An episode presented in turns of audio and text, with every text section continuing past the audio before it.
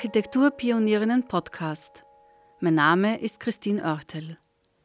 Ich möchte Ihnen Helene Koller-Buchwieser vorstellen. Darf eine Architektin Hosen tragen? Seit der Baumeister Bruno Buchwieser Senior seine junge Tochter auf Baustellen mitgenommen hatte, begeisterte sich Helene Buchwieser für den Beruf des Vaters. Sie war ehrgeizig und durchsetzungsstark. Als ihr Vater ihren Wunsch nach einem Studium der Architektur letztendlich billigte, tat er dies unter der Bedingung, dass sie ihm versprechen musste, niemals Hosen zu tragen, wie sie in einem Interview anlässlich ihres 83. Geburtstags den Kampf um ihren Berufswunsch humorvoll umschrieb. Sie inskribierte 1932 an der Fakultät für Architektur an der Technischen Hochschule in Wien und schloss 1935 mit der ersten und 1937 mit der zweiten Staatsprüfung ab. Neben dem Studium hatte sie ihre freie Zeit in den Sommermonaten damit verbracht, eine Maurerlehre abzuschließen. 1937, mit dem Diplom in der Tasche, stand sie vor der Wahl, wie es weitergehen sollte. Sie entschied sich dafür, wissenschaftlich zu arbeiten. Eine Forschungsreise im Zusammenhang mit dem Besuch der Meisterklasse führte sie für mehrere Monate nach England, wo sie die Entwicklung der Universitätsbauten im Mittelalter studierte. Als sie Anfang März 1938 nach Wien zurückgekehrt war, wurde ihre Arbeit aber je unterbrochen, als die deutsche Wehrmacht einmarschierte. Die neuen Machthaber setzten ihre Politik sofort um und entfernten alle politischen Gegnerinnen und Gegner, Jüdinnen und Juden, sowie alle, die sich dem nationalsozialistischen Regime nicht unterordnen wollten, von ihrem Posten. Das betraf auch Helene Buchwiesers Betreuer Karl Holle, zu diesem Zeitpunkt Rektor der Technischen Hochschule Wiens. Das abrupte Ende dieses wissenschaftlichen Projekts zwang sie, sich einen Job zu suchen. Die allgemeinen Umstände der willkürlichen Kündigungen, der Immigration, der Verhaftungen auch vieler Wissenschaftler und Gelehrter ließ viele Stellen unbesetzt, für die es neue Mitarbeiterinnen und Mitarbeiter brauchte. Das kam Helene Buchwieser zugute und sie fand eine Arbeitsstelle im Kunsthistorischen Museum. Das Kunsthistorische Museum war ein Ort, das in dieser Zeit Zentraldepot für arrestierte Kunstwerke wurde. Die Werke mussten kategorisiert, verwahrt und die Sammlungen integriert werden.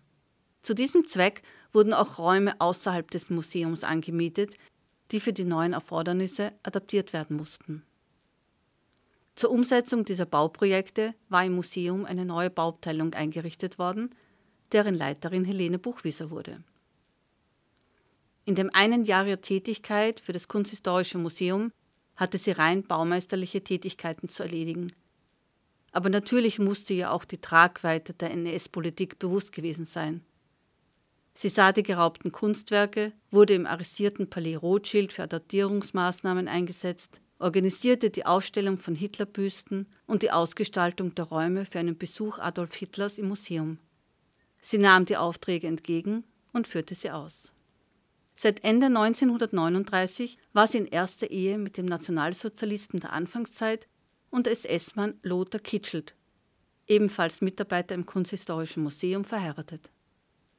Sie selbst hat, soweit bekannt ist, nicht um die Aufnahme in die NSDAP angesucht und war auch kein Parteimitglied. Ihre Tätigkeit im Kunsthistorischen Museum endete bereits im November 1939, da sie laut Bundesgesetz für weibliche verheiratete Bundesbedienstete mit ihrer Eheschließung ihren Job aufgeben musste. Verheiratete Frauen sollten andere Aufgaben erfüllen als zu arbeiten. Nachdem ihr Mann kurz nach der Hochzeit zur Wehrmacht eingezogen wurde, ging sie wieder zurück in den Betrieb des Vaters. Der hatte wieder mehr Aufträge lukrieren können, nachdem er um die NSDAP-Mitgliedschaft angesucht hatte. Auch in dieser Zeit hatte sie aktiv an ihrer Karriere weitergeplant.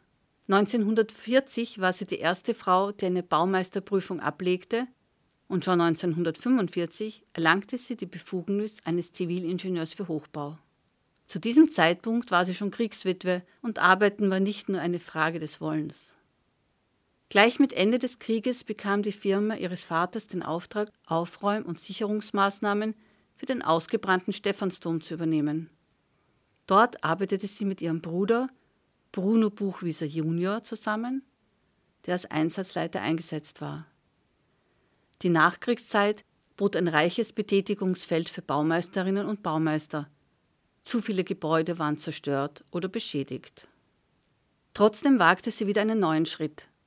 1946-47 erhielt sie ein sechsmonatiges USA-Stipendium der UNRWA, der Hilfs- und Wiederaufbauverwaltung der Vereinten Nationen, um sich mit neuen Baustoffen und Bauweisen sowie mit Wohn- und Siedlungsbau auseinanderzusetzen.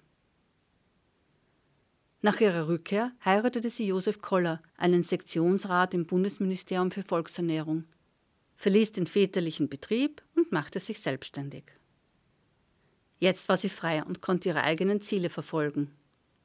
Im Laufe eines halben Jahrhunderts entstanden Sozialwohnungen und Privathäuser, Studentenwohnheime und Altenwohnungen, Waisenhäuser, Schulen und Bibliotheken, Fabriken und Feuerwachen. Ein besonderes Anliegen scheinen ihr sakrale Bauten gewesen zu sein. Von ihr sind zahlreiche Kirchen sowie Erweiterungen von Klöstern gebaut worden. In späteren Jahren engagierte sie sich bei Aufbauarbeiten in Westafrika, für die sie sogar von Papst Paul VI. mit einem Ehrenzeichen ausgezeichnet wurde. Als weitere Ehrungen erhielt sie 1979 den Titel Professorin und 1988 die Ehrennadel von Hinterbrühl, jener Gemeinde, in der sie ihren Wohnsitz hatte. Sie war sicher einer der umtriebigsten und erfolgreichsten Architektinnen der Zweiten Republik.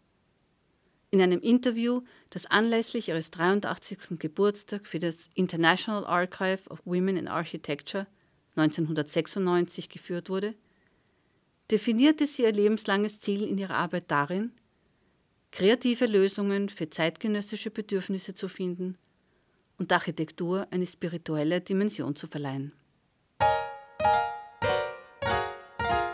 Architekturpionierinnen Podcast